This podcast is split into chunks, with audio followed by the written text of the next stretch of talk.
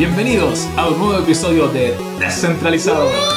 Aplausos aristocráticos descentralizados. ¿Cómo están, chicos? Perfecto, pero qué perfecta entrada. Ah, ya estamos gracias. totalmente coordinados. Sí, po. Totalmente coordinados y con el Y, y equipo. acompañados. eh, acompañados y con el equipo completo. ¡Oh! Estamos con todo el equipo, Hace nice. tiempo que no estábamos. Bueno, primero ya lo escucharon como siempre ahí la intervención de nuestro estimadísimo José Miguel. Hello. Como de vuelta aquí del sur. Estamos orgullosos y felices de tener nuevo- de nuevo con nosotros a nuestra pieza fundamental, Leo Salgado. Hola, hola. Estamos con nuestra querida voz en off. Muchas gracias, don Muchas Claudio. gracias, Una- Claudio una- García. siempre un amor de persona. nuestra voz en off, off. que no habla. Y les digo de partida, este es un episodio de alta concentración. Esto es de culto. Alta concentración, porque tenemos nada menos que con nosotros al mundo Horta. Y mire, podríamos tener un capítulo entero dedicado al currículum. Sí. Pero vamos a decir, Managing Director, Risk Manager de Global Outsourcing, es, eh, obtiene un PhD en Administración de Empresa de la Universidad Técnica Federico Santa María. Eh, pasó en la Escuela de Negocios de la Universidad Adolfo Ibáñez, tiene títulos universitarios de ingeniero, ingeniero agrónomo, estudió en física y matemática en la Universidad de Chile. Ha asistido a una cantidad de cursos, seminarios, No, que o no se las espérate, podemos sí. listar. eh, eh, Mira, yo, yo estoy contando. Mira, no para decirles todo, pero contándolas son 10. 1, Bien, 2, mal. 3, 4, 5, 6, 7, 8, 9, 10. en Estados Unidos, México, Guatemala, España, Suiza, Inglaterra, eh, realiza consultoría también en Estados Unidos, Venezuela, Honduras, más de 30 años de experiencia y nosotros solamente podemos decir hola. Así digo, hola. Hola. Hola a todos, ¿cómo están? Un grande, un crack. ¿Cómo está, señor Don Sí, Edmundo? eh, yo- muy bien. Eh, la voz en off no deja hablar a nadie, ¿eh? No, o sea, está, la- está la, está la voz en on, demasiado on. no, eh, oye, La voz se nos no habla, pero nos pega por debajo de la mesa. Claro. sí. no, las miradas de la voz en off. off Sí, de hecho, mira, lo voy a mirar. Pero, pero- no, pero por. Sin golpear. Sin golpear. No nos golpeemos entre nosotros. es que me golpea. Claudio ahí de repente. Oiga, te- también se, se- no se nos puede pasar que, eh, que el mundo aparte es socio fundador, eh, director y socio fundador de Crypto Chile. Exacto. Así- De la asociación de que somos parte aquí. Exactamente. Y Estando aquí en Cahuín. en Kawin, que es nuestro hogar que siempre nos, nos da su, nos entrega su espacio. casa. Oye, tenemos como, se lo pueden imaginar por todo lo que comentamos, este extenso eh, eh, currículum, este que lo resumimos eh, brutalmente. Es un Eh, resumen ejecutivo brutal. Claro, imagínense la historia que hay detrás. O sea, de 30 ingeniero años- agrónomo hasta, hasta trabajar en lo que es blockchain. De cómo, ¿Cómo fue ese camino? Como, claro, el mundo, cuéntanos como eh, un poquito de ti, de tu, de tu esta parte le ponemos la biografía. La biografía. La biografía. La bio. Voy a, voy a dividirla por, por década. Cortita. Espera, espera, ¿ya? ¿Esto antes del siglo XX o siglo XXI? Siglo XX primero. Sí, ya. siglo XX. Eh, entré a la universidad el 69, 70. Muy buena fe. Estudié mm, física matemática. Eh, me hizo clase en Carlos Parra, en algunos cursos.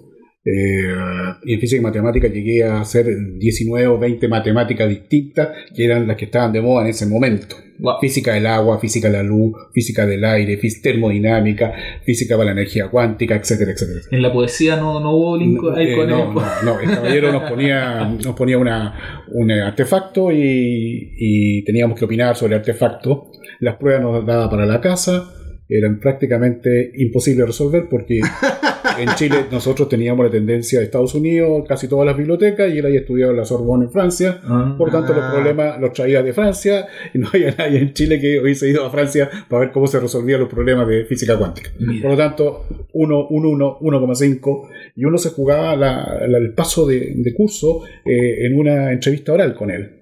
Y tenía un 4 o un 3.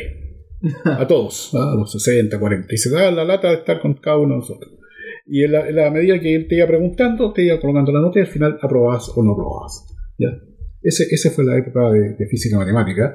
Me, me tocó después de ahí eh, postular. eh, yo venía trabajando con, con satélites ya en la década del, del 70 y 69, 70, ya había tenido un contacto con la Universidad de Chile para unos proyectos eh, y ellos me eh, mostraron la nueva tecnología de las fotografías aéreas. Mm. Ya. Y eh, paralelamente estudiaba física y matemática en la noche y en el día estudiaba ingeniero agrónomo.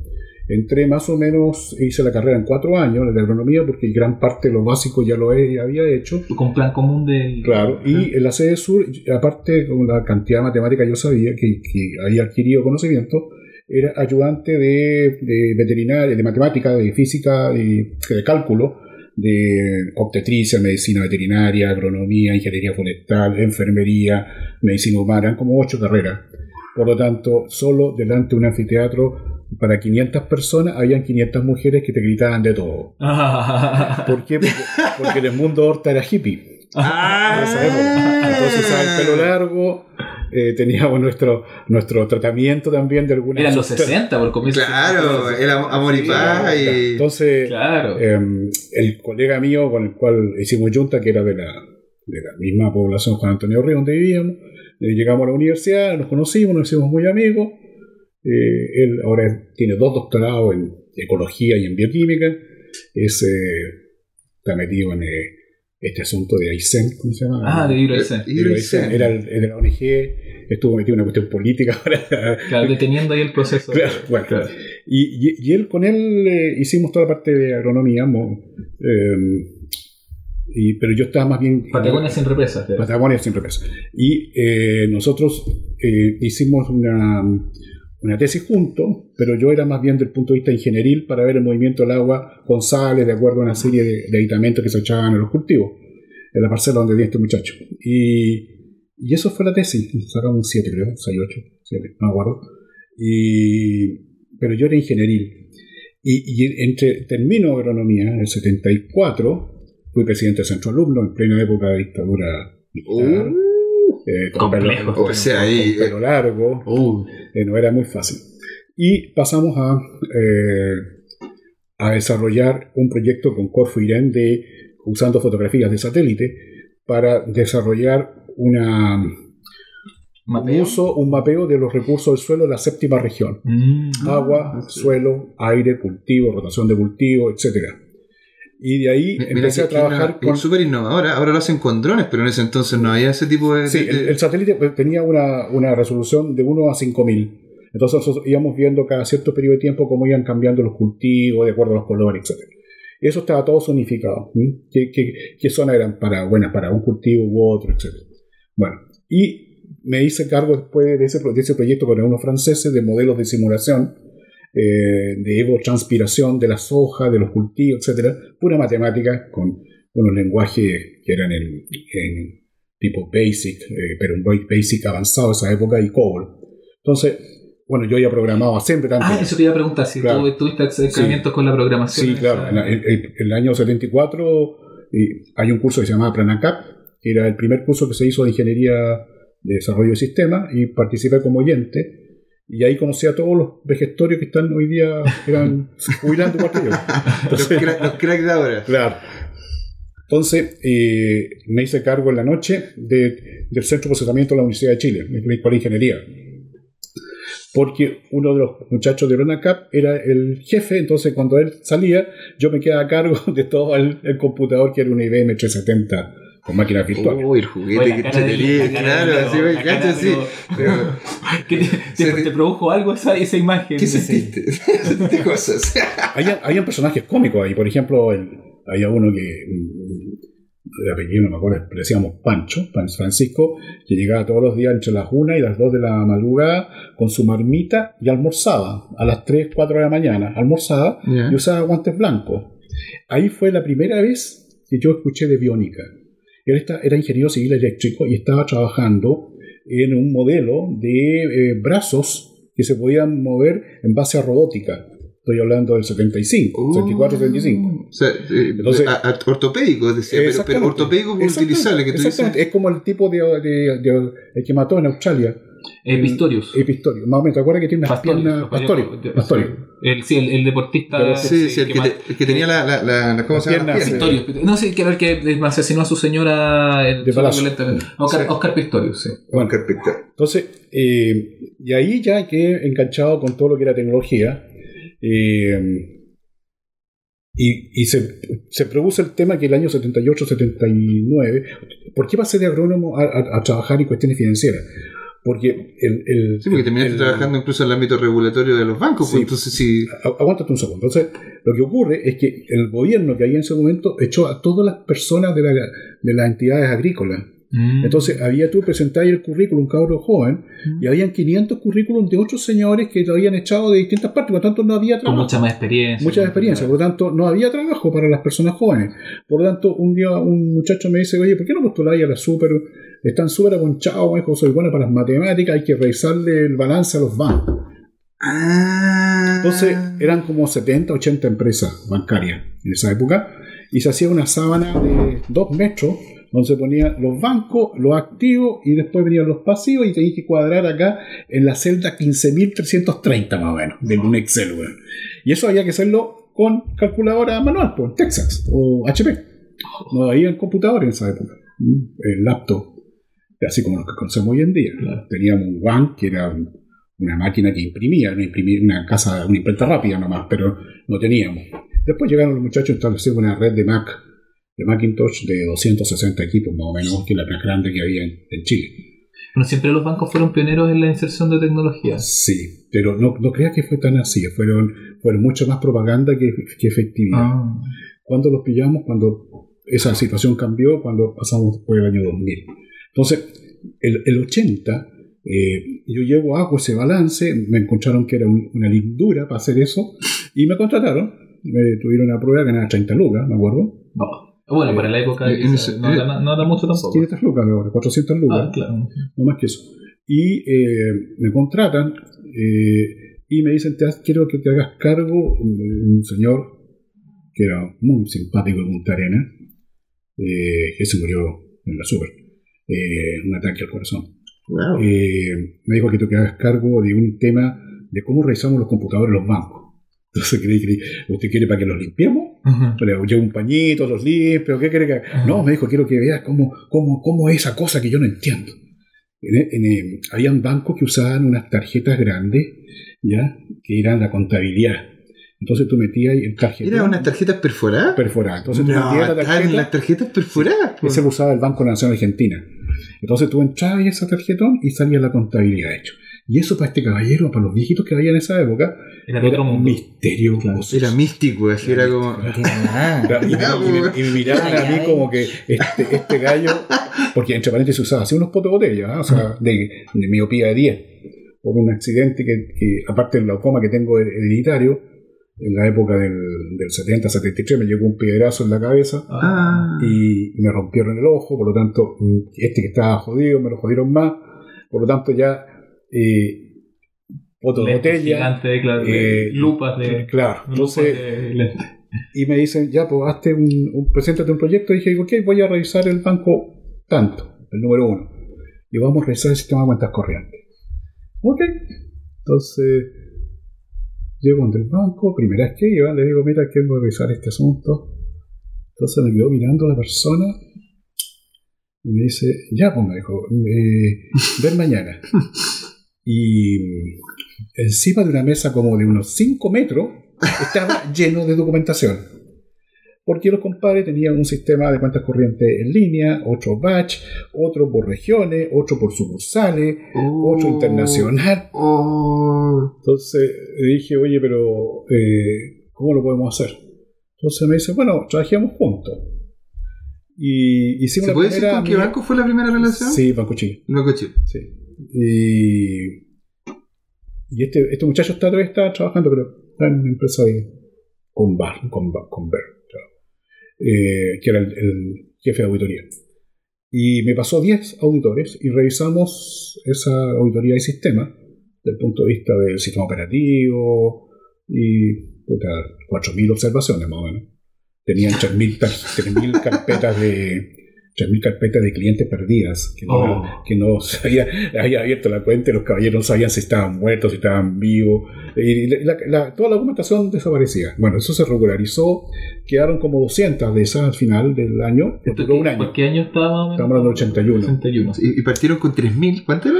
Con- partimos con 4.500. 4.500 y llegaron a 200. 200. Oiga, sí, mi sí. respeto, ¿no? Y, y a Pero cada espérate, esa, esa, esa es una cuestión de cabro chico. Ya, ya te voy a contar algunas otras que son más cototúas, eh, del punto de vista de, de cómo tú puedes hacer que funcione a la- y, y llevar a la normalidad a una empresa. ¿ya? El- en el caso de, una vez que terminamos con el Banco de Chile, me dicen, eh, el mundo quiero que te hagas cargo de eh, un proyecto que eran los, las empresas viables y no viables, porque ya había empezado la crisis del 82. ¿Ya? Dice los bancos del 82. Claro, claro. entonces yo, yo me iba a meter ahí me dicen, no, quiero que te metas a intervenir banco. Yo dije, bueno, voy a intervenir banco. ¿Qué es lo que tengo que hacer? Liquidar los bancos. Pero ¿Y yo, en la- el área mía, le dije, yo no voy a estar liquidando un banco desde el punto de vista comercial porque no tengo las competencias para saber qué tipo es bueno o malo como cliente. Eso lo tiene que hacer el, el- el delegado que está a cargo, ¿no? el interventor. Entonces, el superintendente de la época me dijo, eh, hazlo nomás, pero haz lo que te corresponda. Me dijo, eh, de las 20 25 bancos que, se, que intervenimos y liquidamos, yo generé dos grupos de bancos, los que estaban con equipos eh, de una naturaleza, que eran IBM fundamentalmente, y otros de otro tipo, una fauna, una jungla de equipos de todo tipo.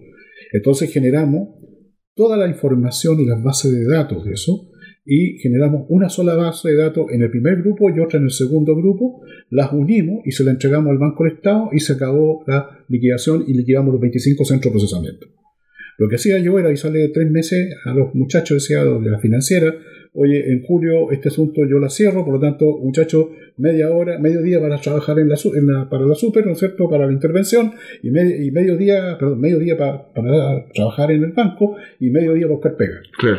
Así que todos esos cabros se fueron, cuando liquidamos ya no había nada. Mm. Entonces se liquidaban y se vendían los, los artefactos ya, eh, los computadores, cintas, impresoras, que eran una, unos inmensos Equipo gigante. gigantescos. Oye, y, y pasando como del, del tema, porque bueno, siempre seguiste relacionado en la banca, pero pasar al tema de riesgo, del manejo de riesgo, ¿qué, qué es lo que en lo que estás centrado ahora? ¿Cómo, cómo llegas a ese mundo? En, eh, me tocó, en Chapina me tocó el, el- el terremoto 85, ¿ah? Claro. y ahí generamos una organización súper fuerte. Sí, por el año que nací yo. Perdona, ¿eh? Sí. Pido perdones por el terremoto. Oh, Ah. Se asustó la tierra. Se asustó y dijo, chuta, ¿se va a venir una?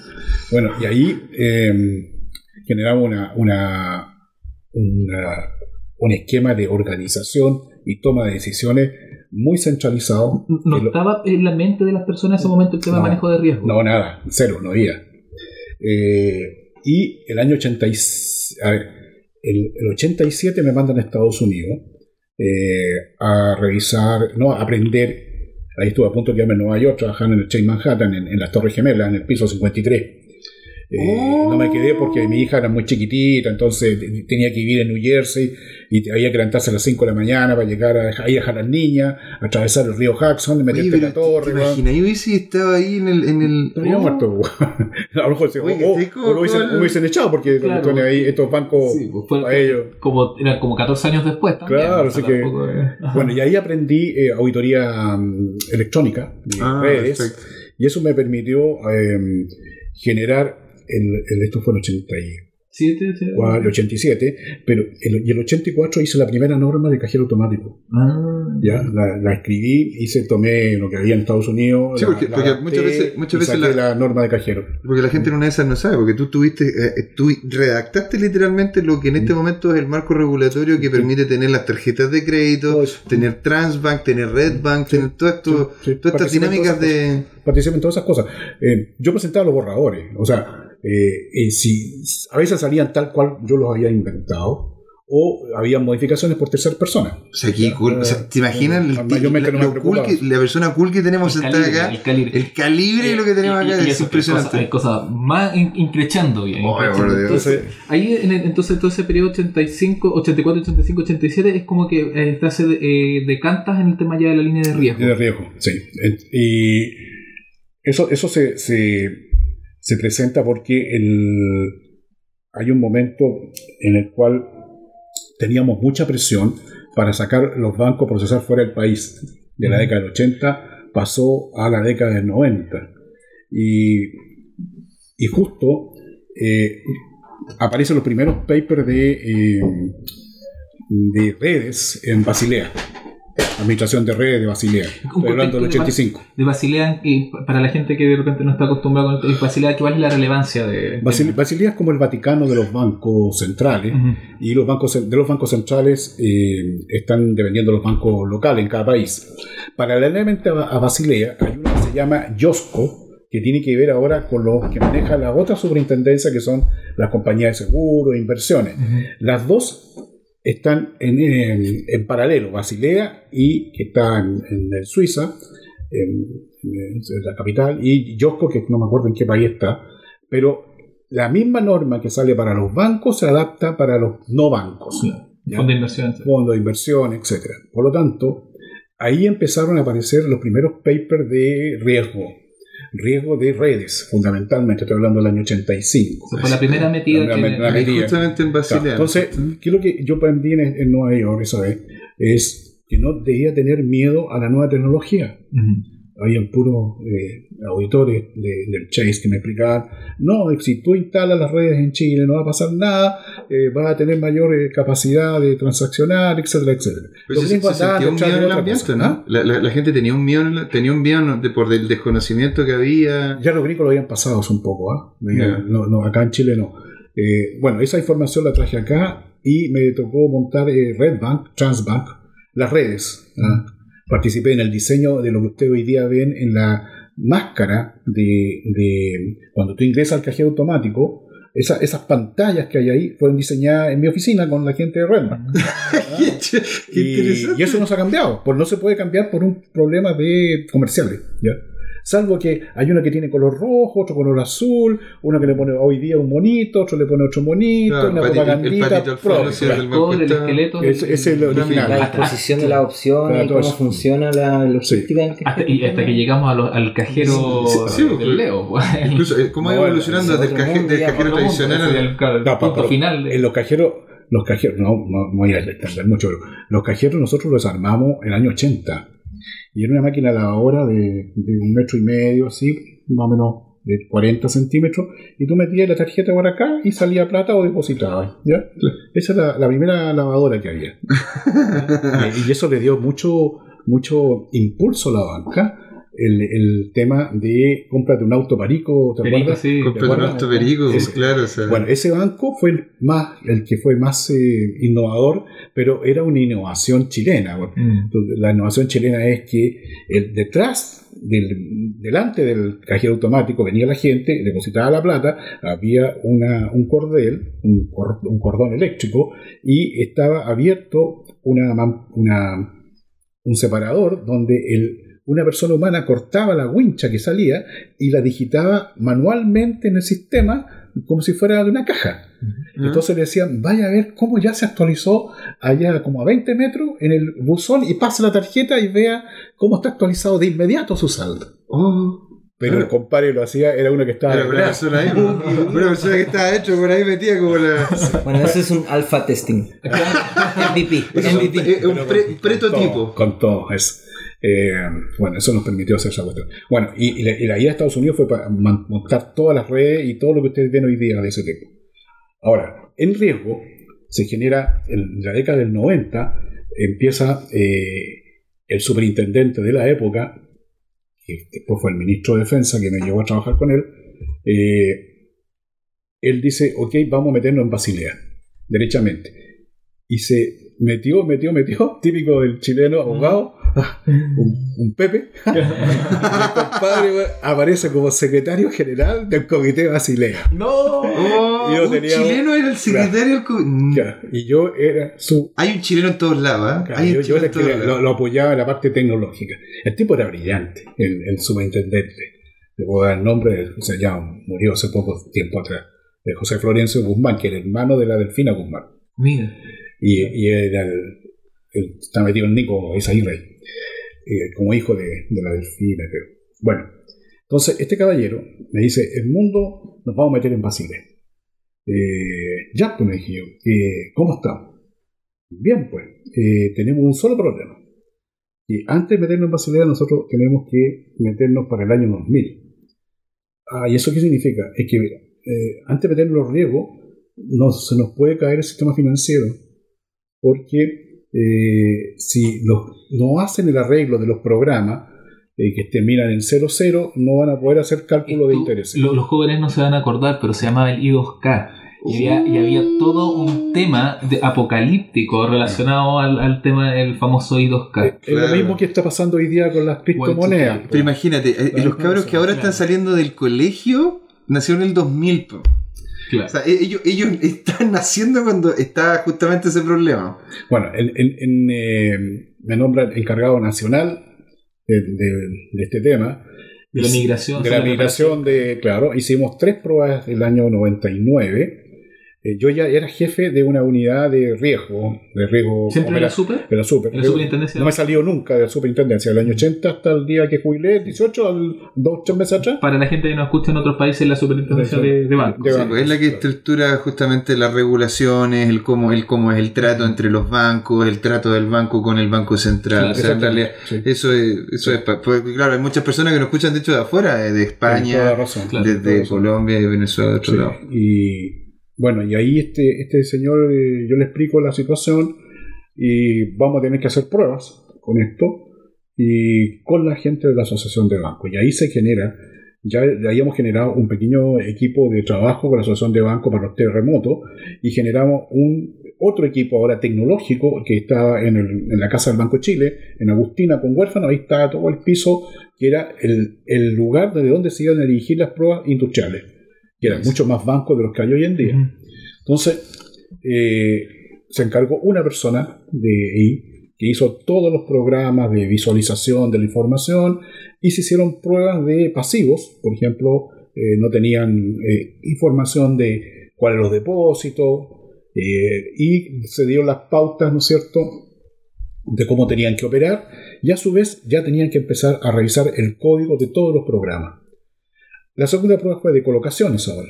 ¿ya? Y la tercera, eso, eh, ¿para qué te cuento? Lo- yo, yo creo que mi mamá nunca, nunca me mencionaron, porque anoche conversábamos en una reunión que tuve con un banquero y eh, trabajó toda la industria.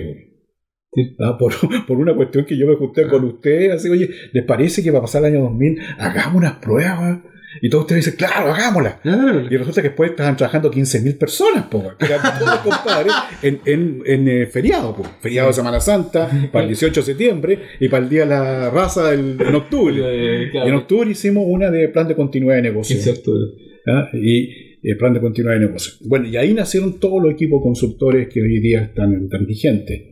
En ese momento nosotros hicimos un cambio alrededor, en un banco, mal no recuerdo, 50 millones de líneas de código. Uh, Eh, otro 30 millones, otro 10 millones, otro votó todo y lo hizo todo de nuevo.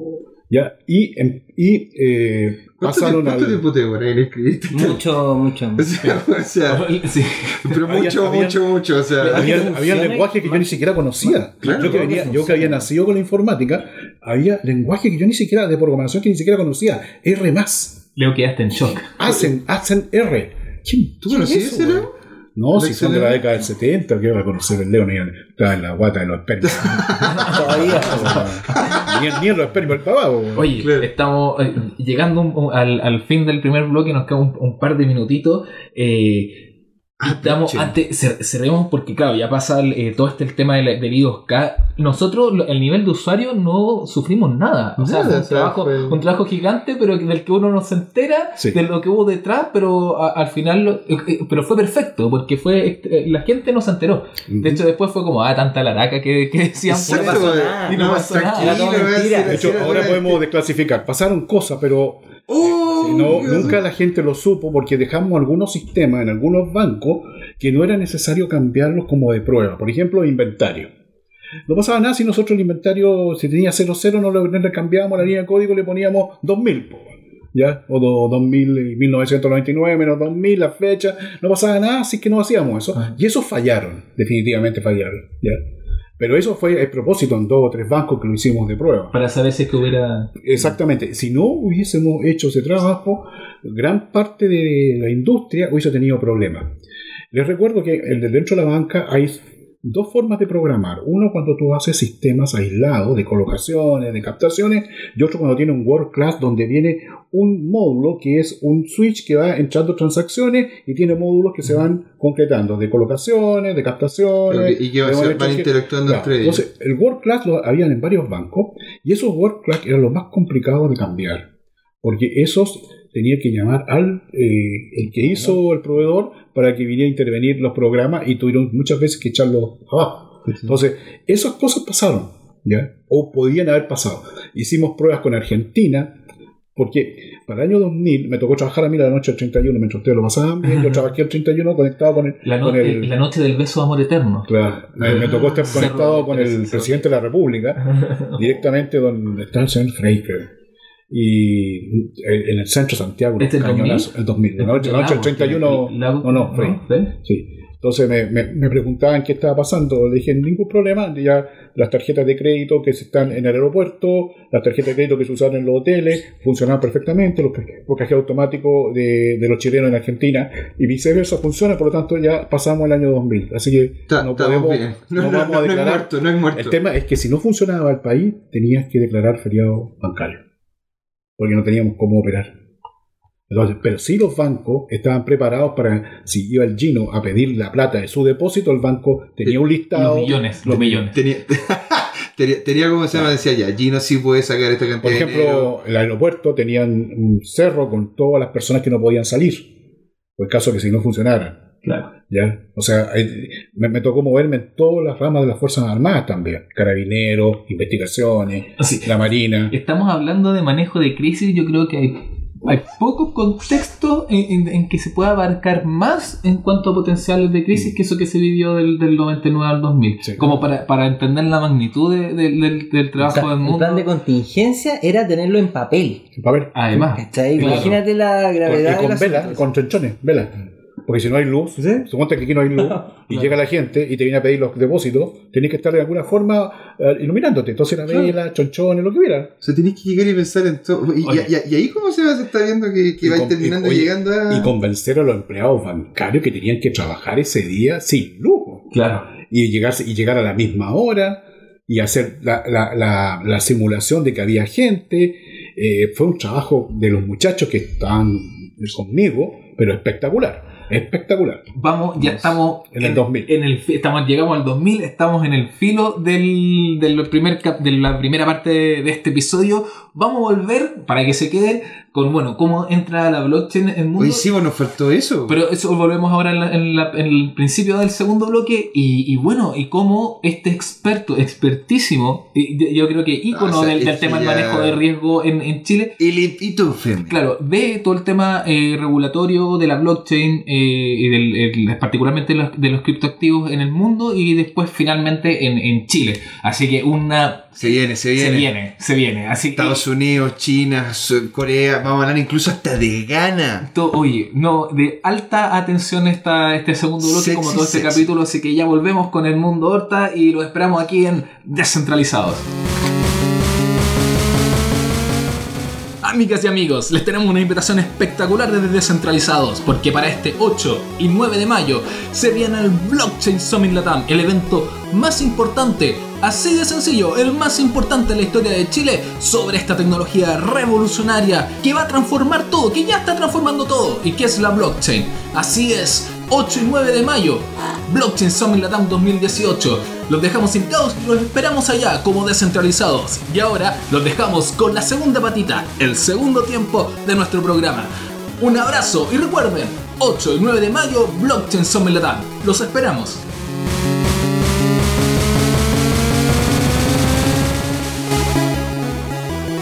Bienvenidos al segundo bloque de Descentralizados. Yeah, se viene acuático. Se viene, como les decíamos, intenso.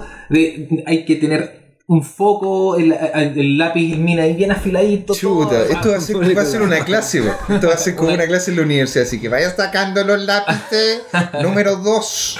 Así estamos con el mundo Horta experto, eh, vamos a resumirlo, expertísimo. En todo. En- eh, y en ma- Experto que todo. Claro, y sobre todo lo que vamos a adentrar y profundizar ahora en, en manejo de riesgo, habíamos quedado en este, en- digamos, para mí una de las pruebas de fuego dentro del manejo de riesgo, probablemente en la historia de Chile, una de las cosas, de los puntos más altos, que fue todo este proceso del paso del 99 al 2000, el Y2K. Y2K, etcétera, y, y vamos, bueno, ahora eh, el mundo nos va a ir contando un poco cómo pasar desde eso a, a la inmersión de la blockchain, cómo ya pasamos de ese punto que, que como no- nos relatamos un poco de- antes fuera de, de- de micrófono, que eh, generó una permeabilidad mental, digamos, una facilidad para la adopción tecnológica, fue un punto de inflexión. Exactamente. Claro, Una, cosa, una cosa llevó a la otra de manera orgánica. Exactamente. Fue, eso es más o menos lo, con la gente de la Asociación de Bancos planificamos que podíamos hacer eh, proyectos de industria de, de, que impactaran al ciudadano. ¿ya? Eh, cosa que la banca en las décadas anteriores no le importaba mucho al ciudadano. ¿ya? Eh, ¿En serio? Sí, no, no, creo. sí, no, porque, porque la- o sea, era porque la forma en que se operaba la banca eh, no era tan tecnologizada como una vez que metiste tanto dinero para pasar de un año a otro eh, con nueva tecnología, nuevos programas, entonces se abre el apetito de desarrollar nuevos proyectos de industria. Bueno, y ahí eh, parten el, eh, el, el 2002. Ah, Por otro lado, desde el punto de vista internacional, ya Basilea empieza a decir, ok, el Comité de Riesgo Operacional de Basilea sacó un, em, un paper sobre riesgo operacional, un working paper, y, eh, en el cual yo participaba en, en la- en los viajes y eh, se hizo de dominio público. Se define que lo que era riesgo operacional, que el, el tema de la probabilidad de pérdida, ¿no es cierto? Por problemas o fallas en, eh, las personas, los sistemas, en los procesos y por eventos naturales. Aquí una anécdota. Está- estábamos eh, para el año 2000 con una colega eh, y entra el superintendente y dicen, eh, tengo que enviar algo a Basilea, así que invéntate algo en mundo y lo mandamos. Y se me ocurre decir, bueno, veamos la continuidad de negocio, porque teníamos, que, teníamos una prueba en octubre, y con la colega le dije, ¿qué te parece si hacemos algo sobre continuidad de negocio para mm, ante un evento de una catástrofe, una cosa así? Perfecto, re- redactamos un borrador, y nosotros no nos dimos cuenta, se lo mandamos al superintendente, no nos dimos cuenta, y vuelve antes de que termine el año 2000, Urbit et Orbi a 150 países, más o menos, eh, el párrafo de continuidad operacional. Ese mismo párrafo que redactamos nosotros en mi escritorio está como el principio 7 de riesgo operacional a nivel mundial hoy día. No, pero Ah. qué sexy, qué notable. Eso es una cuestión que yo Cecilia Boloco, el mundo Horta. Claro, no, chilenos, o sea, que, chilenos que, Que, que han hecho un dent en el mundo. en el- Nunca, nunca nosotros pensamos que iba a ocurrir eso, porque eh, ni- yo creo que ni el superintendente, ¿no? No, no, no, Nunca se imaginó que después el grupo consultivo de riesgo operacional, que ya empezaron a, llamarme y, y- y de todos todos los países para, para que clarificara algunas cosas, eh, eso se estableció, ¿ya? Entonces, eh, el riesgo operacional nace ahí. Entonces, internacionalmente tengo riesgo operacional como uno de los riesgos que llegó para quedarse en la industria bancaria, porque antes era riesgo financiero, riesgo crédito, y aparece el riesgo operacional muy fuerte por el hecho de eh, haber pasado el año 2000 y eventos de catástrofe de, de riesgo operacional Ahí que han ocurrido en muchos bancos. El terremoto también de, de los 80, que tú lo mencionabas antes, también son cosas que Sí, van afectando claro. y que te van dejando Claro, una, un- Claro, por ejemplo, hubieron, el- hubieron varias, varios problemas de riesgo operacional, el banco Daiwa en Estados Unidos, eh, como 10 bancos, el Citi. ¿Y, y eso, y eso ya se Eh, tenía también en conciencia en Estados Unidos? ¿O también? Sí, no, ellos sí. Ah, sí, sí, ellos sabían. Pero ellos a, a- eh, a la Unión Europea no la pescan mucho los americanos, son más o menos cerrados eh, y hacen sus normas de acuerdo a como ellos pretenden hacerlo. Bueno, su sistema métrico, todo es, es particular, de personal, una mentalidad de ellos, cómo hacer las cosas a su manera. Bueno, entonces tú tienes por una, una franja que va a la, la parte internacional de riesgo operacional, después el 2004 sale el acuerdo Basilea, donde ya lo, lo canonizan el riesgo operacional y los bancos tienen que tener, les cuesta, si no tienen riesgo operacional, alguna forma de medirlo, les costaba en ese momento el 15% de ingresos brutos. Mira, Eso es, es si, si un banco tiene... plata. cifras inimaginables. Imaginable. era Que mucho más que- 15% es ca- cualquier plata. Entonces, habían tres métodos. El, el método de indicador básico, que era tomar ingreso bruto, multiplicarlo por 15, y ese diferencial era la provisión que tenía por riesgo operacional. Entonces los bancos dijeron, no, no vamos a hacer eso. Entonces, eh, me- eh, una forma estándar, donde se, se medían por líneas de negocio, y después una eh, una metodología interna que en base a modelos matemáticos y una base de datos de pérdidas. Ojo con esto porque es muy importante. Base de datos de pérdida de riesgo operacional. Hasta ahí llegamos hasta el 2006. No pudimos eh, lograr que se generara dentro de la ley de banco eh, una modificación para incorporar el riesgo operacional. Por lo tanto, Chile hoy día está en, en- en catego- en categoría de Basilea cero. Oh, Está el 3 ya, pero estamos en cero. O sea, no sacamos nada con mentirnos porque no hay, no hay una ley donde diga que esta cuestión es así. no, no le enfuerza. No le esfuerzo. Podría ser 0,5, no sé. Pero no está, no está canonizado legalmente en Chile. O sea, lo que partió aquí en Chile y que se exportó a todo el mundo no se hace aquí No en. Chile. Profeta menos No, en tu propio nosotros, claro. nosotros llegamos en- con, la industria, con la industria bancaria llegamos a generar las bases de datos de pérdida que los íbamos a conectar con las bases de datos de pérdida de Europa para generar eh, indicadores que multiplicados por las Oh, líneas de negocio o meterlo dentro de los modelos nos podían dar una aproximación del riesgo operacional. Se quedó todo eso en veremos. Los bancos todos saben hacer eso. Bueno, entonces ya tú tienes hasta el 2006 toda esa situación. Eh, paralelamente, a nivel local, el desarrollo de proyectos parte eh, con impuestos internos. La primera plataforma de impuestos internos para eh, que era una locura. Se digitaba tres veces la declaración, cuatro veces. Se digitaba la misma declaración que tú ingresabas de impuesto en un banco, la tomaba el banco, la digitaba, la digitaba el, eh, el eh, impuesto interno, después la digitaba tesorería, etcétera, etcétera. Todos tenían base de datos. Entonces lo que hicimos fue construir una wincha que se entregaba con los documentos y la wincha para que eh, ahorrar tiempo y un archivo de manera de que no estuvieran digitando. Se sacaron no sé cuántos millones de papeles que no se, no se imprimieron más, no se hicieron más. Qué buenísimo. Y de ahí Qué se, bueno. pasa, se pasa a los proyectos de Internet que ya había desarrollado con, con varios bancos. Eh, el Santander en casa, el Banco de Chile no sé cuánto, el, eh, el HCBC, no sé, eh, de todo tipo de, de plataformas de Internet. Por lo tanto, Impuesto Interno genera su Internet, eh, su plataforma por Internet y, y se empiezan a declarar los impuestos ahí. Como, como recaudaba lo- la plata, impuesto interno, eh, el, en estricto rigor, el que está encargado de eso es la tesorería. Con la tesorería hicimos ahora otro proyecto industrial donde toda esa misma información pasaba en línea en tiempo real al tesorero de la República. Por lo tanto, de 20, 30, 50 días de diferencia entre saber cuánto era la recaudación del día 1, él la tenía al tercer día. Por lo tanto, fue un avance, pero espectacular. Un salto. Exacto, entonces ese proyecto. Y el... eh, ¿Cómo terminaste llegando entonces a la de ahí de, de- espérate, que ahora viene. Eh, Sorry, que está, es que como que, como que se le y de ahí, ¿cómo fue? Estamos en el 2006. estamos en el 2006. 2009 fue el Bitcoin. 2000, sí, pero esto 2008 la crisis. 2008 la crisis. Claro, el- con, con los contactos que tenía. Yo en el 2006 estuve en Estados Unidos en la época de estaba Clinton. Entre paréntesis nos copiaron una norma. Hay cuatro normas de tecnología en la Super.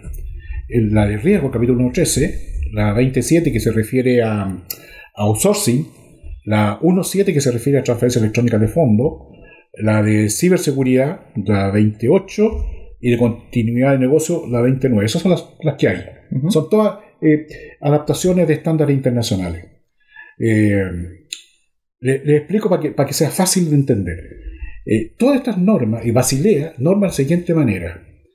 Una, dos ámbitos. Un ámbito de gobierno y un ámbito de cómo se gestionan los riesgos. ¿Ya? Y, en, y en el ámbito de, gobierno le dice lo que tiene que hacer el directorio, la alta gerencia, la auditoría interna y la unidad encargada. Todos los riesgos están así, salvo los gringos que hacen un poco distinto.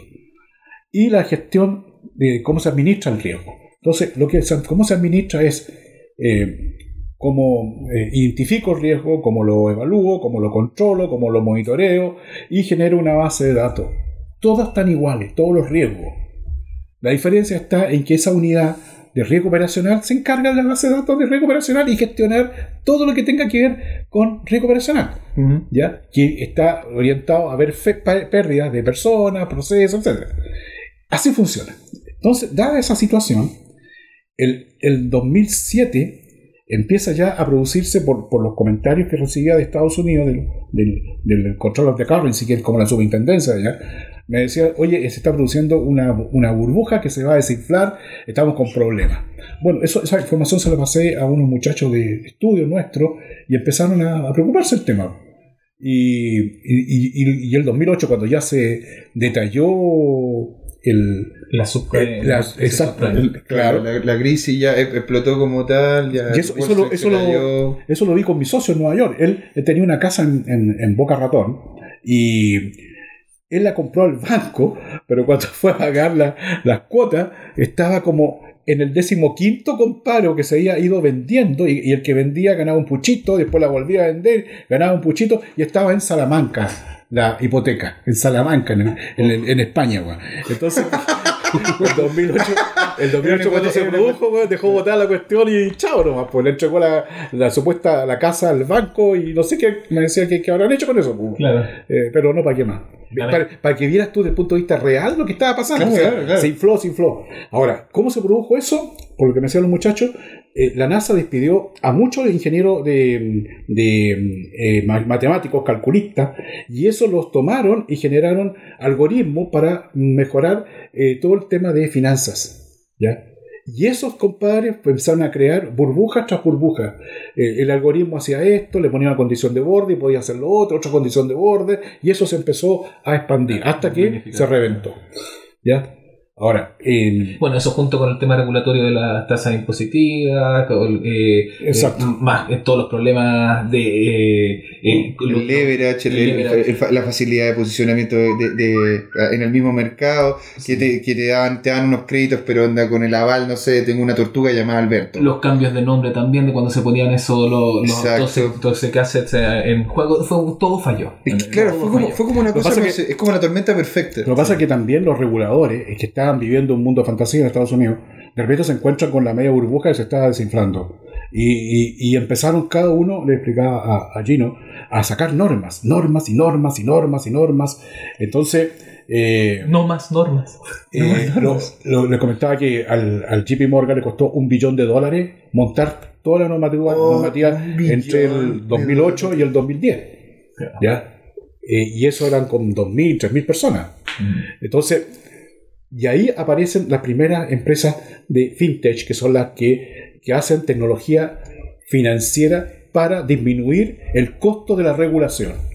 Ya, mejorar la eficiencia, bajar los, los costos operativos, bla, bla, bla, pero en el fondo lo que querían era cómo disminuyo el tema regulatorio.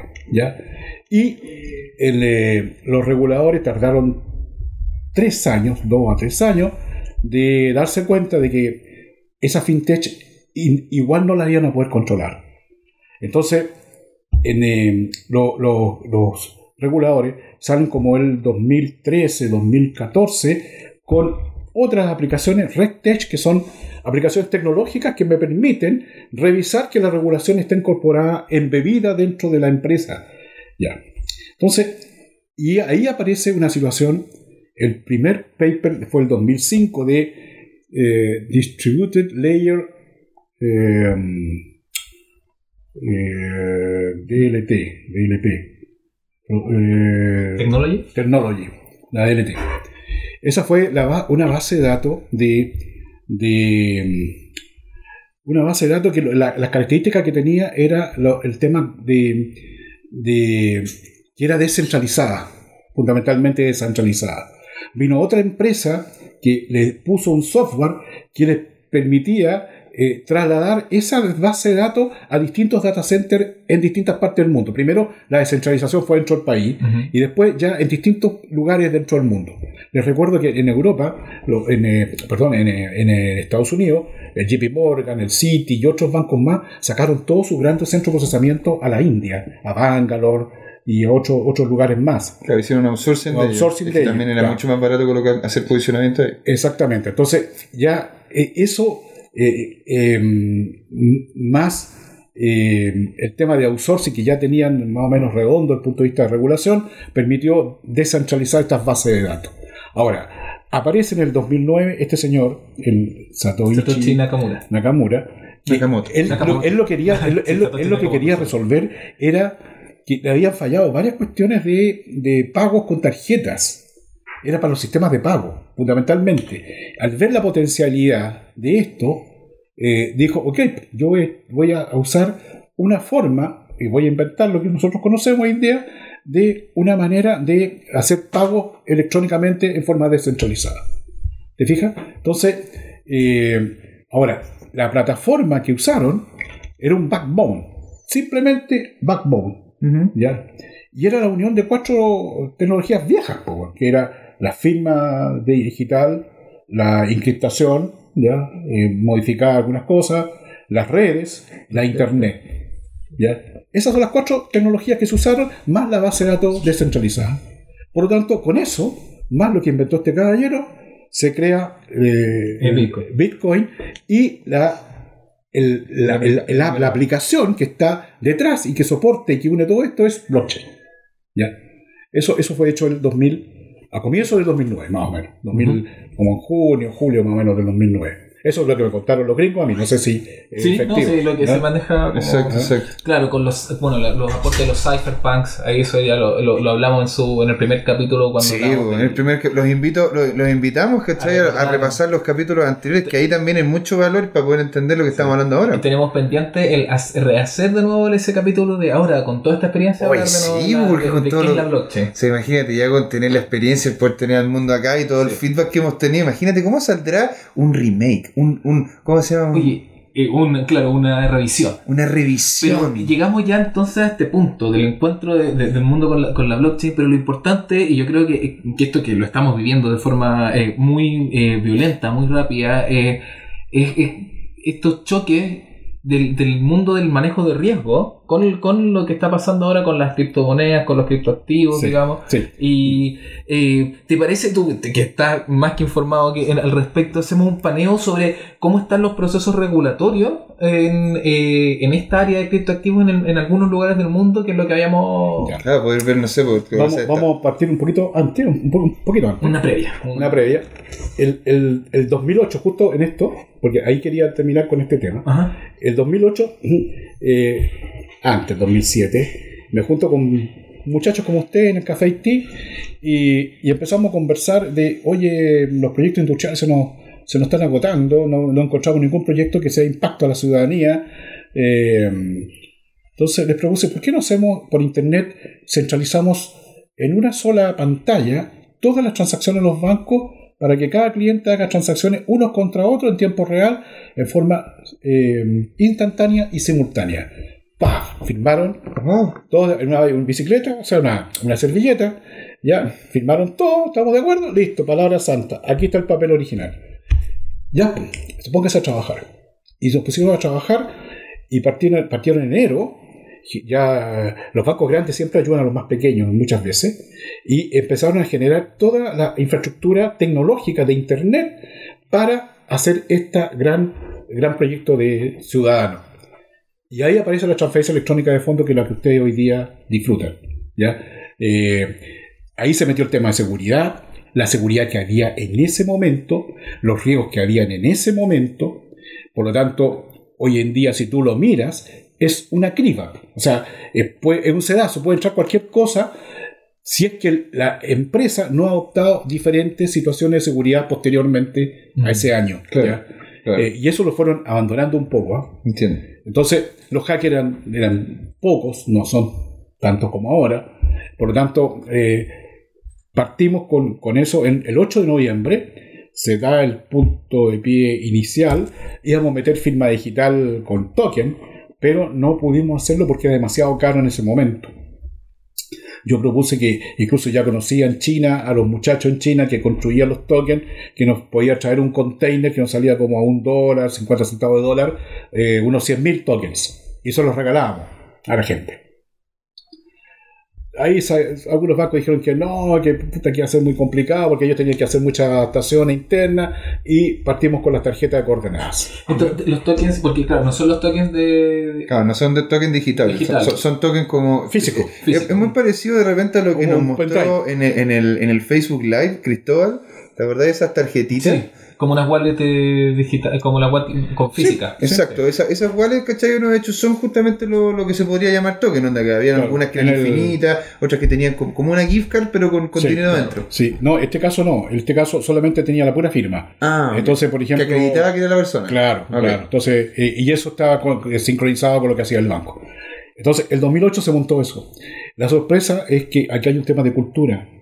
En todos los proyectos nos demorábamos 4 o 5 años que la gente le tenía miedo al cajero automático en los 80, pues, le tenían mucho miedo. Mm. Y con la transferencia electrónica se enamoraron casi todos. Eh, tenía, partimos con cero transacciones el primer día, mil al terminar, la- al terminar el día, y al mes ya teníamos 15 mil, y a los tres meses teníamos un millón y medio. Wow. Hoy día son alrededor de 15 o 20 millones de transacciones, más que los cheques. La, la penetración de la tecnología también va cre- creciendo justo con la, con la tecnología cada vez es más fácil ir innovando, Sí, ir pero metiendo... tú, pero tú tienes que mirarlo. ya mirar el- dentro de la tecnología. generalmente estos proyectos tú los miras desde arriba. Claro. O sea, a ver, me metamos esta cuestión. ¿Cuánto- ¿Cómo nos impacta en la industria? Eh, hay bancos que pueden hacerlo y no pueden hacerlo. Los que no pueden hacerlo, ¿cuáles son? ¿Cuáles son los problemas que tienen? Mm. Eh, porque va, va a tener ventajas, eh, desventajas competitivas. Ujú. Entonces, todo eso hay que conversarlo y, y- y que quede sobre la mesa. Es un problema que tú tienes que resolver con tu banco para tener más in- inversión para poder llegar a donde están los demás. ¿Y cómo, y cómo Y ahí, y ahí a- dame un segundo. Entonces, ahí tú cierras. El, el- eso fue mm, el proyecto industrial de los más importantes que se, que se hizo. eh, eh, desde el punto de vista de, de poner. el- nosotros éramos el primer país en el mundo, y te lo digo porque venían a hablar conmigo de distintos países, donde hacíamos transferencia electrónica en tiempo real, instantánea y simultánea en ninguna parte más del mundo. Éramos los únicos. Y hasta el momento somos los únicos todavía. ¿Ya? Mm, wow. La forma que la, la forma que se está haciendo. No han igualado, pero no, no hay uno que haya sacado una cosa mejor. Superior. De, de hecho, en Lo que Argentina- viene a en continuación con Argentina blockchain podría 24 ser. ¿Ah? En Argentina tenéis que esperar 24 horas, no Sí, están abiertos, no están Sí, abiertos. no, sí, hoy día, hoy día me- ayer, entre ayer me estaban preguntando si con blockchain podíamos dilatar, eh, la, la- dilatar el espacio de tiempo en que se, se sancionaban o se acreditaban los fondos. Eh, de- de- dije, mira, hoy, hoy día con esta, con esta tecnología de blockchain, eh, probablemente hay un delay ma- mayor que el que tenemos hoy día sin blockchain. El tema es que si esperamos un año, ese va a ser el mismo delay. O sea, va a modificar su blockchain, se va a hacer un montón de mejoras, por lo tanto, eh, la probabilidad es bastante más alta de que sea igual. Y pasando al tema de, los riesgos, como particularmente ya ahora, bueno, la, eh, hay, hemos visto como algo complejo en cuanto a la- al- al unir el tema banco y el tema blockchain. Mm. Hasta, bueno, hoy día tuvimos una buena noticia al respecto. El, Deutsche Bank asumió una, una posición un poco más favorable dentro de lo que hemos visto internacionalmente. En tema de, en ese sentido, pensando ya para hacer, esta visión de cómo está la regulación en el mundo, en, en el tema de lo que está pasando en el UK, en el UK y en la Unión Europea, que en este sentido están actuando más o menos coordinadamente, y con esto el Deutsche Bank, ¿cómo, cómo lo ves? El- esa, Sí, en eh, Deutsche Bank siempre, eh, eh, el- eh, la superintendencia se llama Bafina, ya por si acaso lo quieren ver, pues, Bafin. Eh, ahí están todos los papers de ellos. Eh, siempre han, han llevado la bandera en alto estos tipos cuando hay cosas de esta naturaleza. Tienen muy buenos papers de riesgo operacional, de todo este tipo de cosas, por lo tanto a mí no me extraña lo que hicieron, no me extraña. Acá en Chile no, no tienen, no, tenían, no- tenían un banco, pero se transformó en, me parece que oficina de representación. Bueno, entonces, eh, ¿qué, qué pasa con esto? Cuando, cuando tú eh, empiezas a, a- a- a mencionar blockchain, tú tienes que, tienes que entender que la generación que construyó lo que yo conversé hasta dos minutos antes es la generación del siglo XX. ¿ya? Por lo tanto, la forma de enfrentar los problemas es distinta a la forma que hay que enfrentarlo en el siglo XXI. 21. claro. Por lo tanto, todo mi aparataje de regulación que tengo lo tengo que modificar, adaptar o eliminar para llevarlo al siglo XXI. ¿Por qué va a ocurrir eso? Porque con las tecnologías, así con las empresas RegTech, ¿verdad? que van a ayudar a los reguladores, yo puedo incorporar los 25 capítulos de la norma de la superintendencia de banco e incorporarla en aplicaciones que me permitan que por default vengan cumplidas esas normas. ¿De acuerdo? O sea, no, no tengo necesidad de ir a meterme a la institución a revisar eso porque por default y dada la forma como funciona, ¿no es cierto? Blockchain es inmutable. O sea, ocurrió y ocurrió, no hay vuelta que darle. Es Claro, así. no, no necesita, no necesita, No necesito. fiscaliza- no necesita fiscalizadores. Exactamente. Se hace Yo- después, te voy a explicar cómo se tiene que fiscalizar eso. ¿ya? La, la- la posición que tenemos que tomar nosotros como país. Puede mejorar el tema también de la identificación de las personas. Exacto, también.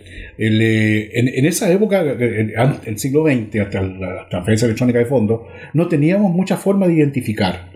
Por ejemplo, hoy día hay software, me acaban de ofrecer un software de reconocimiento facial que lo podemos poner en los cajeros automáticos de, de Leo y lo ponemos y sería la tercera, la tercera clave, o sea, el tercer factor de, de identificación. El PIN, eh, la firma digital y el reconocimiento facial. Y eso se coloca en un cajero automático y, y tienes mucha más seguridad que antes. Ahora, paralelamente, en Europa se dieron cuenta que hay una situación que no está regulada, que son las APIs. Las APIs que son esta- estos programitas RegTech o FinTech. Entonces, ¿qué hicieron? Sacaron una norma, la DSD, la Directive System Payment 2 de la Unión Europea, donde dice, ok, todas las APIs van a tener que pasar por un sedazo. ¿Ya? Entonces, eso viene en lo que les voy a contar de cómo se tiene que regular a, fu- a futuro. Ya, vamos con eso.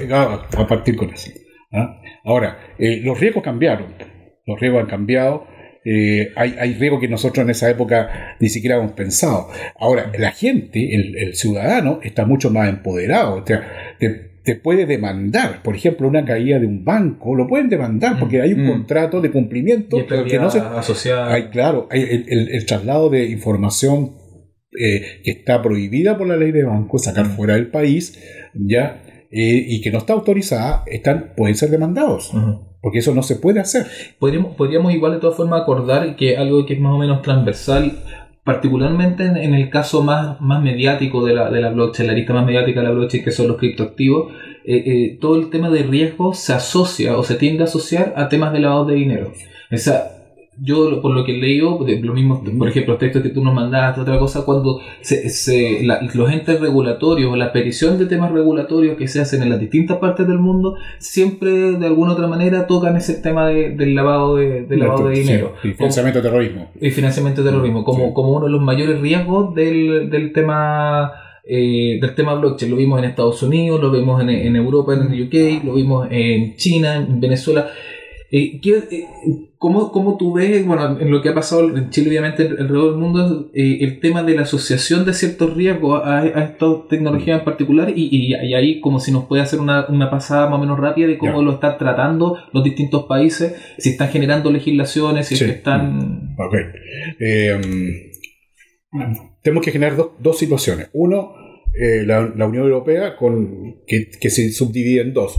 Lo, lo que hace ¿En UK? UK con todo el Commonwealth, más aquellos que no son UK, que es Serbia, Estonia, Lituania, ¿no es cierto? Los muchachos que de Serbia que vienen para acá a veces.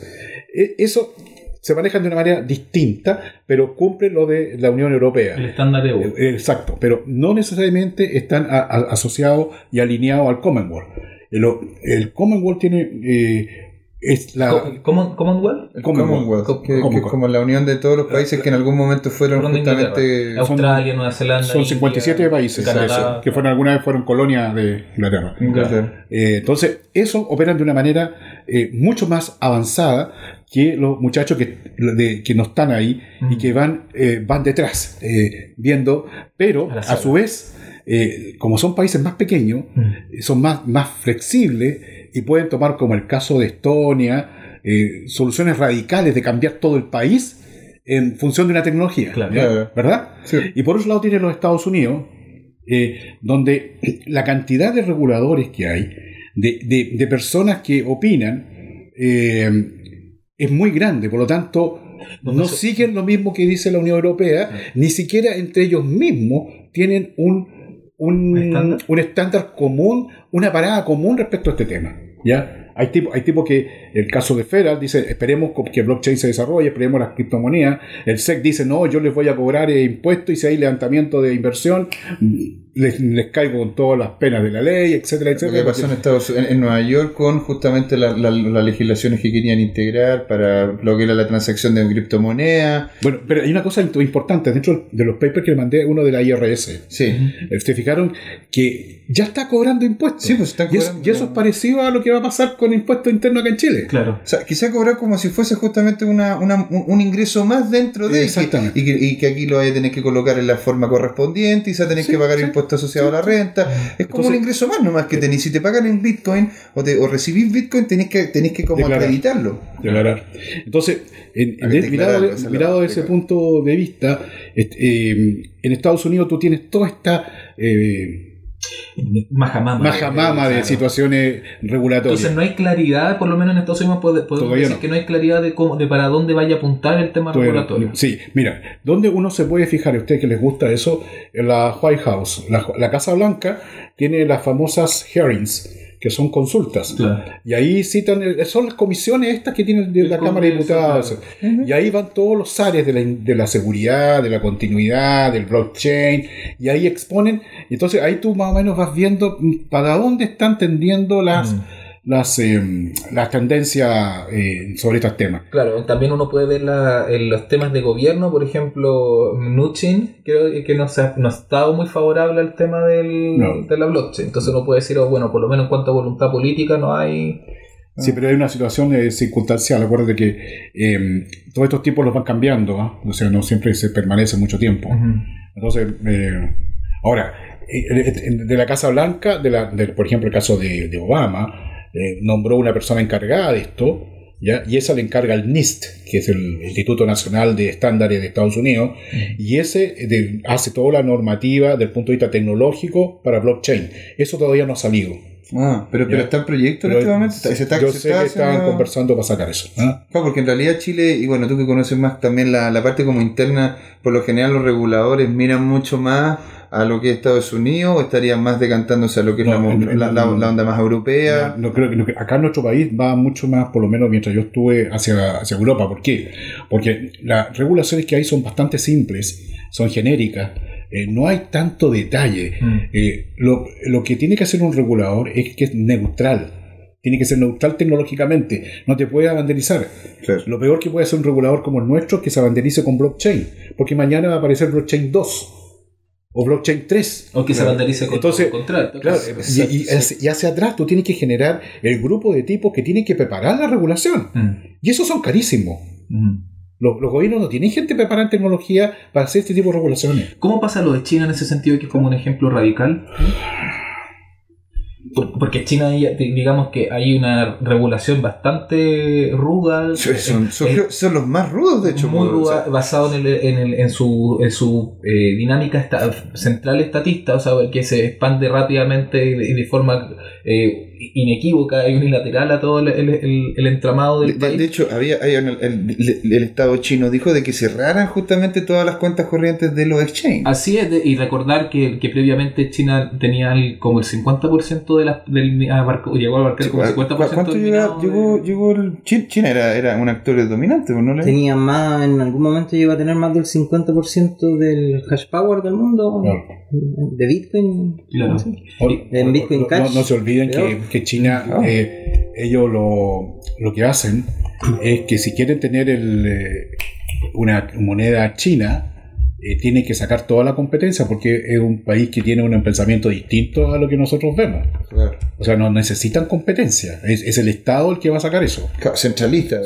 Sería el. Estado el que sacaría Claro, la moneda que- y el Estado el que llevaría adelante el cambio tecnológico De, detrás de... de hecho, de hecho, lo que yo lo conozco a algunas personas, esto, esto fue ya, estaban funcionando los exchanges en China, ¿ah? o sea, en- hay regiones de China donde estaban funcionando criptomonedas con distintos nombres, pero estaban funcionando. como el comercio co- habitual. Como comercio habitual, sí, sí. Y, Sí, sí, sí, y ahí sí, se dieron cuenta los chinos, el poder central, y dijo, señores, esto viene todo para mí. Yo voy a ser el que voy a dictar las normas, pero a- el- lo que va a hacer es que va a ocurrir porque el costo de, de imprimir billetes y moneda es muy alto. Entonces China necesita bajar esos precios para poder Mm. ser más competitivo. ¿Mm? Llegaron a dañar ICOs también. Sí. O sea, Sacaron la ICO del sí, po, o sea... Bueno, no permite ni siquiera Google.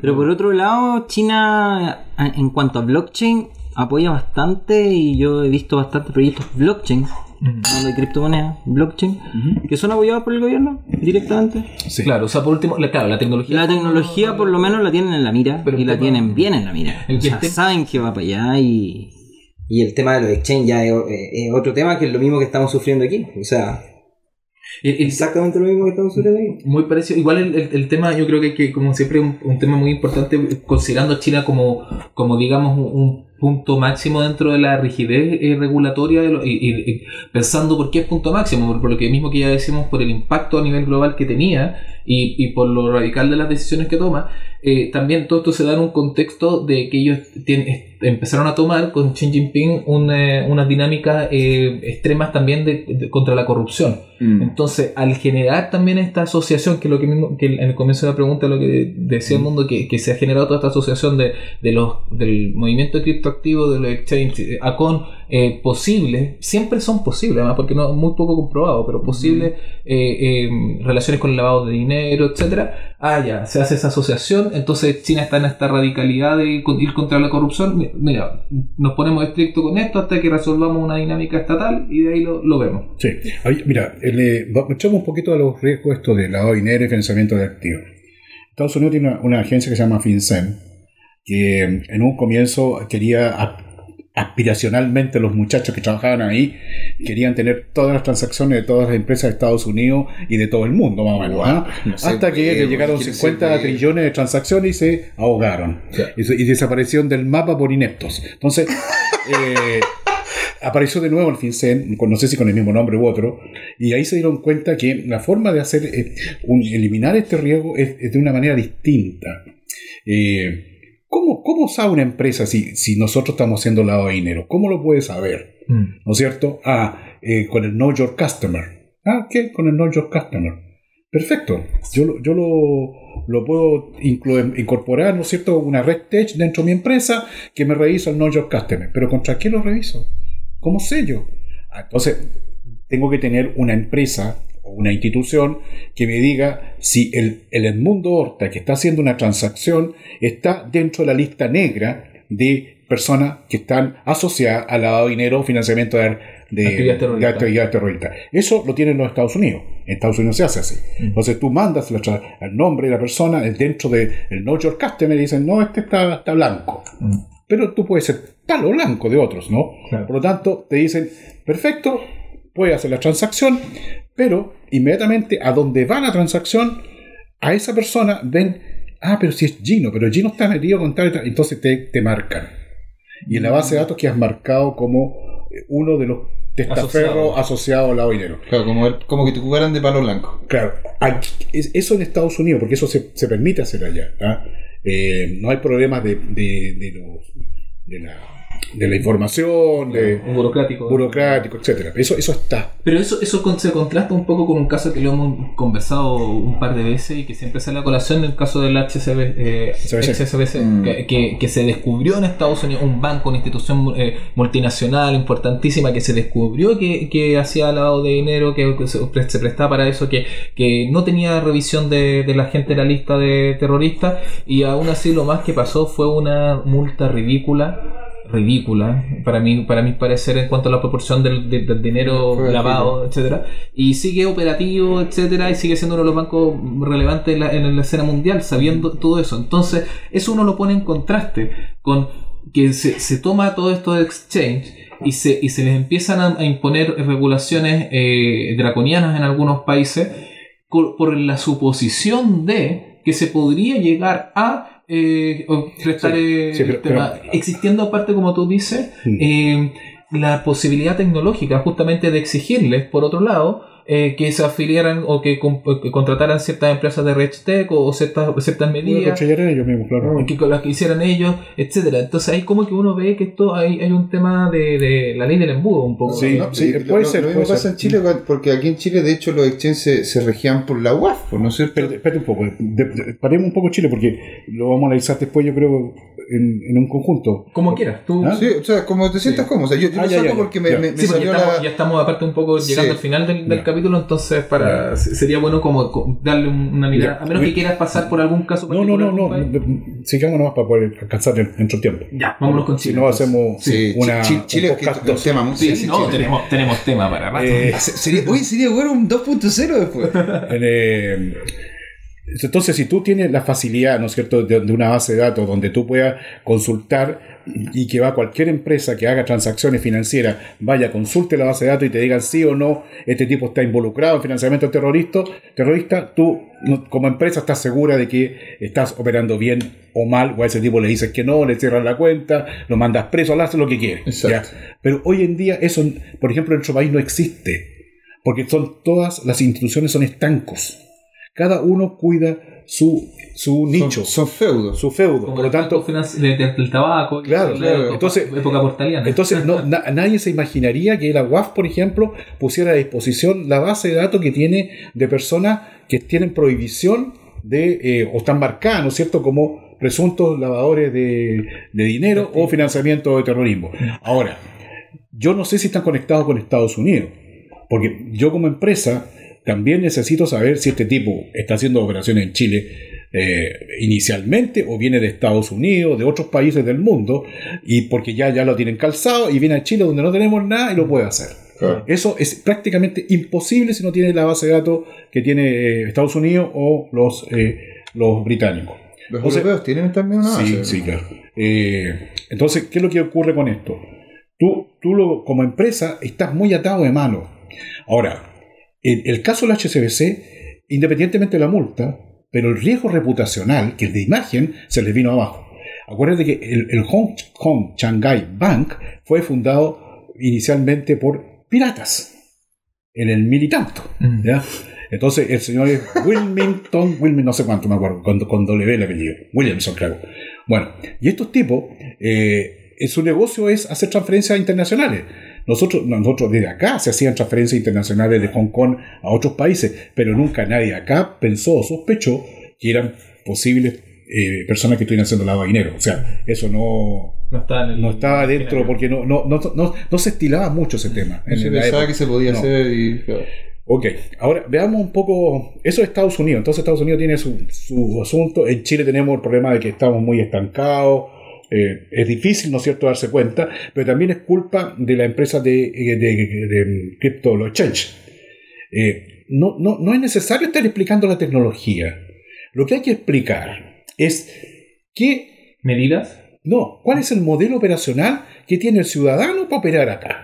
Mm. El ciudadano tiene que ¿Cómo estar... se beneficia el ciudadano de la tecnología más Pero, que ¿y cómo es la cómo- tecnología? cómo- tal? ¿Cuál es el procedimiento? Mire, por lo que yo le entendí una vez a uno de los muchachos, me dijo, mira, él tiene que estar inscrito en, eh, en una de estos exchanges, si no, no puede operar. No sé si, no sé si todavía sigue eso. Si está inscrito, se supone que ese señor tiene que tener una cuenta corriente, por lo tanto, la persona que se inscribe ahí tiene cuenta corriente y esa cuenta corriente ya lo revisaron en un banco. Por lo tanto, el tema del lavado de dinero ya viene de antes. Claro. Claro. No solamente por esto. Podría estar haciendo labores de lavado de dinero con eh, transacciones Claro. bancarias, ¿no? con, con- con- común y corriente. Y, ahora se le eh, adosa, ¿no es cierto?, el tema de por qué se mete a hacer este tipo de transacciones. Mm. Por lo tanto, aquí hay una responsabilidad de ellos de decir, mire, acá nosotros hacemos lo mejor posible, desde el punto de vista de, de, de revisar que sea una transacción correcta y legítima.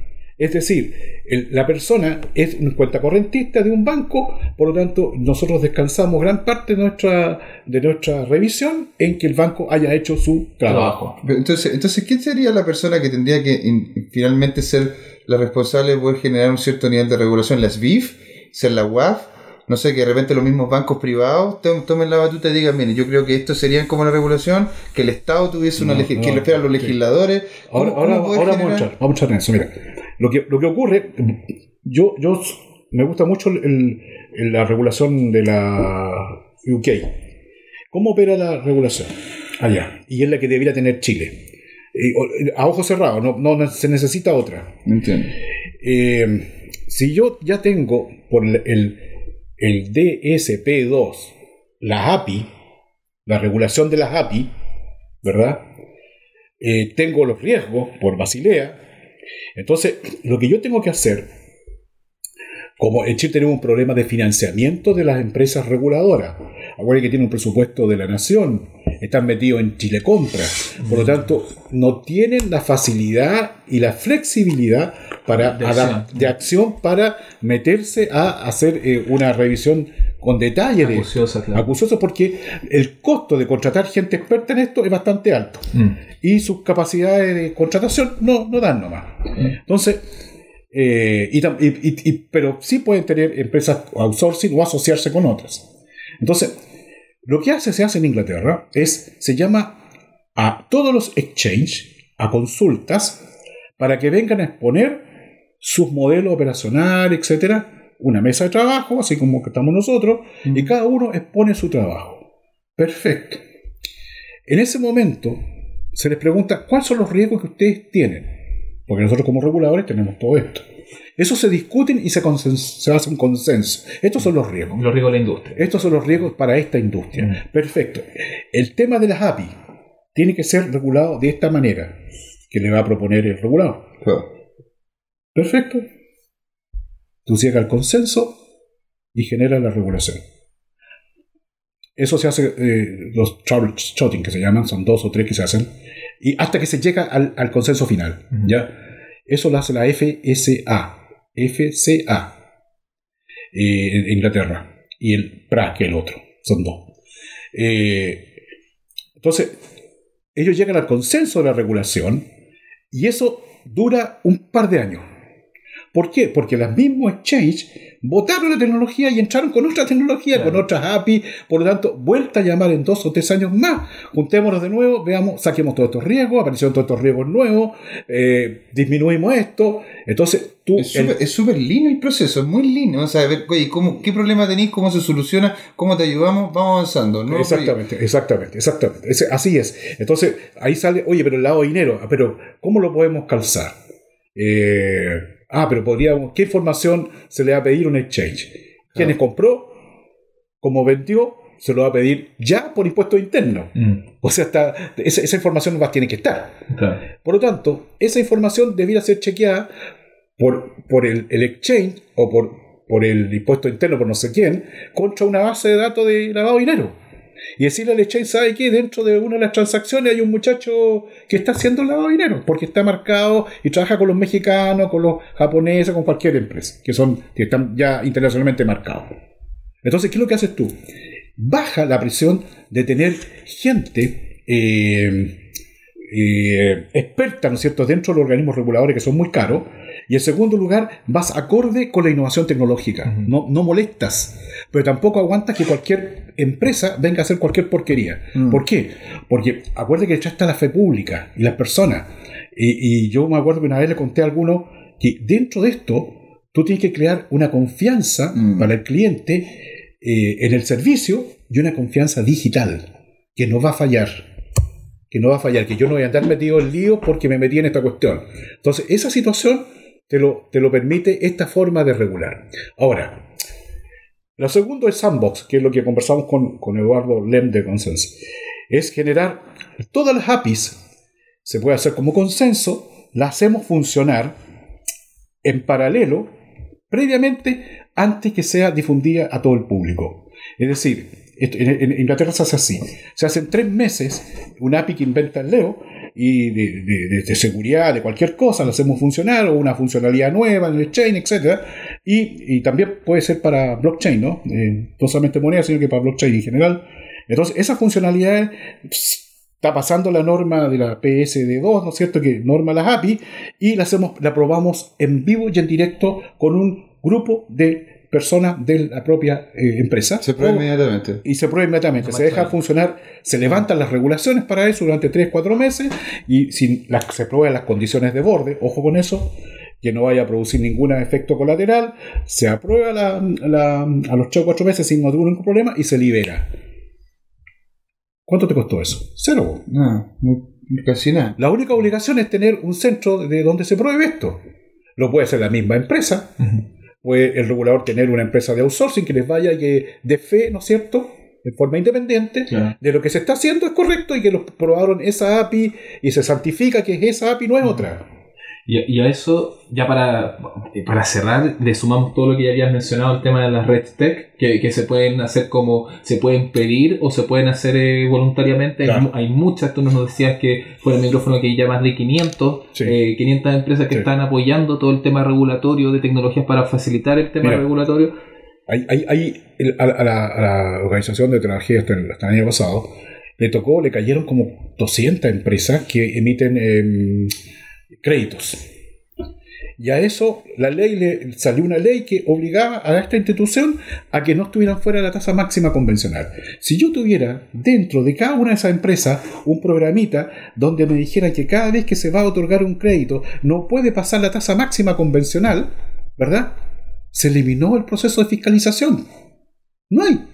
Todos los créditos tendrían que estar iguales porque partieron, dieron 10 créditos, los 10 créditos tuvieron dentro de la tasa máxima convencional, se cerró el asunto y se acabó.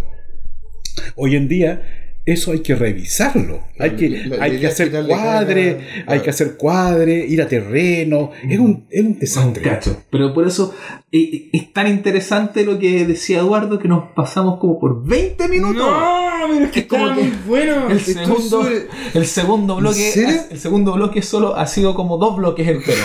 Así que les El dijimos- bloque más largo de la historia. el bloque más largo de la historia de blog, de descentralizados. Así que, eh, de verdad, les decíamos que les, les dijimos, les avisamos, esto era de, de- de alta intensidad, de alto enfoque. Y bueno, nos queda Eduardo Horta para rato, probablemente. Dicho que el sí. mundo, el mundo, Eduardo. Hay, hay un compadre de Canal 13, Cristian Pino, que transmite en la tele, que una vez me puso El Mundo Hermosilla. güey. Ahora tú me estás llamando Eduardo. No. Así que pasa con los periodistas. Espera que, que dije Satoshi Nakamura. Satoshi, claro. Taipa. Estoy perfecto con los con no, no, bro. De El Mundo Horta estaba pensando en Eduardo Lem, también que lo habías mencionado hace poco. Un saludo a Eduardo también. Sí, un grande consenso. Y entonces, definitivamente, ahí vamos a plan- planificar el segundo capítulo con el mundo. Eh, Vamos a lo- esperamos tenerlo ahí con su opinión en la página que le estamos conversando. Y nada más que agradecerte por esta entretenidísima e intensa charla. Un aplauso aristocrático. Un gusto estar con ustedes, pues. Lo pasamos bien, ¿no? Exacto. Yo saqué varias conclusiones e ideas con lo que conversamos hoy día. Así Eso, que, eso tiene un precio, son 40 euros. Permiso, Despedida, chicos, Leo, últimas palabras de cierre. Eh, no, nada. eh, nos vemos la otra semana nomás. Se Yo, yo no voy a decir nada, me va a costar 40 UF.